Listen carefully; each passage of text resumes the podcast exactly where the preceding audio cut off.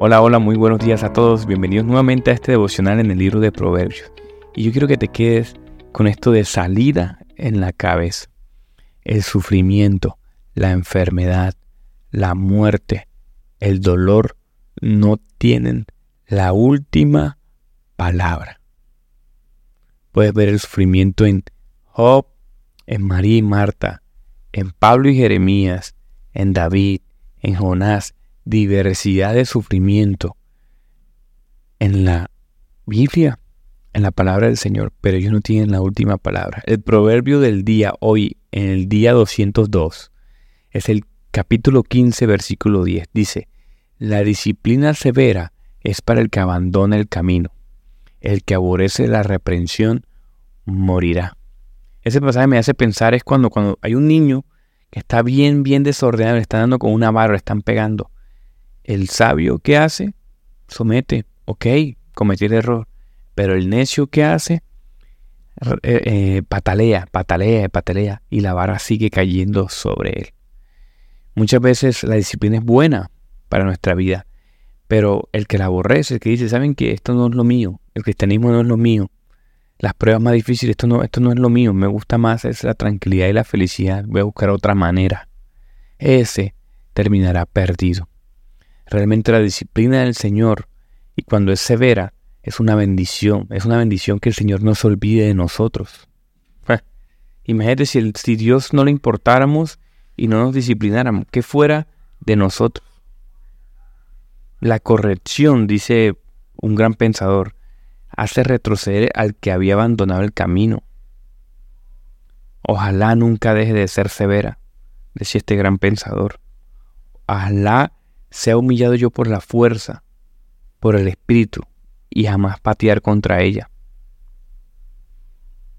Maravilloso. Muchos hombres, decía, y yo nací en el dolor y en el sufrimiento. Hebreos 12:11 dice, al presente ninguna disciplina parece ser causa de gozo, sino de tristeza. Sin embargo, los que han sido ejercitados por medio de ella, le, eh, les da después un fruto apacible de justicia. Por tanto, fortaleced las manos débiles y las rodillas que flaquean, y haced sendas derechas para vuestros pies, para que la pierna coja no se desconyunte, sino que sane. Maravillosa alegoría, maravillosa. Segunda de Corintios 12, 7, 9, aquí me voy a detener. Y dada la extraordinaria grandeza de las revelaciones, por esta razón, para impedir, para impedir que me enalteciera, está hablando Pablo, me fue dada una espina en la carne, un mensajero de Satanás que me abofetee para que no me enaltezca. Acerca de esto, tres veces he rogado al Señor para que me lo quitara. Y Él me ha dicho, te basta mi gracia, porque mi poder se perfecciona en la debilidad. Por tanto, muy gustosamente me gloriaré más bien de mis debilidades, para que el poder de Cristo more en mí. Tú eras un mensajero de Satanás, una espina, muchas interpretaciones a través de la historia. Por ejemplo, Calvino decía que el aguijón era puesto, eran como tentaciones espirituales, tentaciones de la duda, abandonar deberes de la vida apostólica, el remordimiento de la conciencia cuando venía la tentación, cuando le vencía la tentación, citaba Romanos 7. ¿verdad? Otros dicen que era un defecto físico, una especie de, de variación, porque en Gratas capítulo 4 dice que no lo rechazaron por su aspecto físico, eh, otros dicen que era como la oposición, la persecución que tenía Pablo. en una batalla que él tenía para deshacer el trabajo que le había hecho con sus manos. Eso decía Lutero. Otros ha tomado como, como, como una enfermedad en la mente, como una especie de ataque de epilepsia, decía otro gran pensador. Pero, pero otro verbo dice que era literalmente aguijón en la carne, un dolor intenso en la carne. Entonces otros decían que era una especie de fiebre que había en el Mediterráneo en esa época. Otros dicen que era un dolor de cabeza terrible que le daba y no lo podía soportar. Era un dolor ten, doloroso, como una bofetada en la cabeza, o sea, como algo que pasaba, una electricidad que pasaba del, de la, del 100 al 100, la parte de la 100. Pero por múltiples cosas y múltiples interpretaciones que quizás no vamos a poder nunca entender. Aquí el principio importante es que mira, es que bastarnos en la gracia de Dios y que el poder se, se perfecciona en nuestras debilidades para impedir que nos enaltezcamos en muchas cosas en nuestra vida financiera, amorosa, las debilidades, las luchas, las batallas son para qué? Para hacernos más fuertes. ayer meditaba en esto antes de acostarme y que, que, el Señor me lo, me lo muestra nuevamente esta mañana, es que, miren, ¿qué sería de nosotros sin las dificultades y las pruebas? La gran mayoría de religiones, de pensadores, entienden eso también que en las dificultades donde hay crecimiento, que cuando hay más resistencia, la raíz puede crecer mucho más. En estos días recibí una enseñanza sobre el bambú. El bambú duraba muchos años creando como una especie de raíz y un tronco de manera horizontal. Sí, de manera horizontal se creaba una especie de tronco. Y cuando ya el tronco estaba bien arraigado, crecía. También entiendo que lo usan en lugares en ciudades donde hay mucha precipitación de, tierra. O sea, cuando es muy montañoso, generalmente se siembran estos árboles, estos bambús. ¿Para qué? Porque como echa raíces tan, tan largas, anchas, lo que hace es compactar la tierra y permanecer la tierra para que no se venga abajo. Así es la disciplina también en el Señor. Ayúdanos a entender muchas cosas que nosotros no podemos ver de manera natural. tenemos que recordar a través del dolor y el sufrimiento. Entonces, así como otra religión y otras cosmovisiones lo entienden bien, tiene una buena teología del dolor, el cristiano aún más. El Señor muchas veces permite cierto sufrimiento y ciertas disciplinas. Entonces, en vez de desecharlas, como muchas veces lo hacemos, en vez de arrastrarnos en la debilidad, debe fortalecernos. ¿Qué no estoy entendiendo? ¿Qué no puedo ver con mis ojos naturales? ¿Por qué el dolor y el sufrimiento lo permite un Dios bueno? En algo sí tenemos razón, que Dios es bueno. En lo que quizá nosotros debemos reflexionar muy bien es por qué el Señor permite, por qué el Señor permite, el Señor bueno y bondadoso permite esto en mi vida.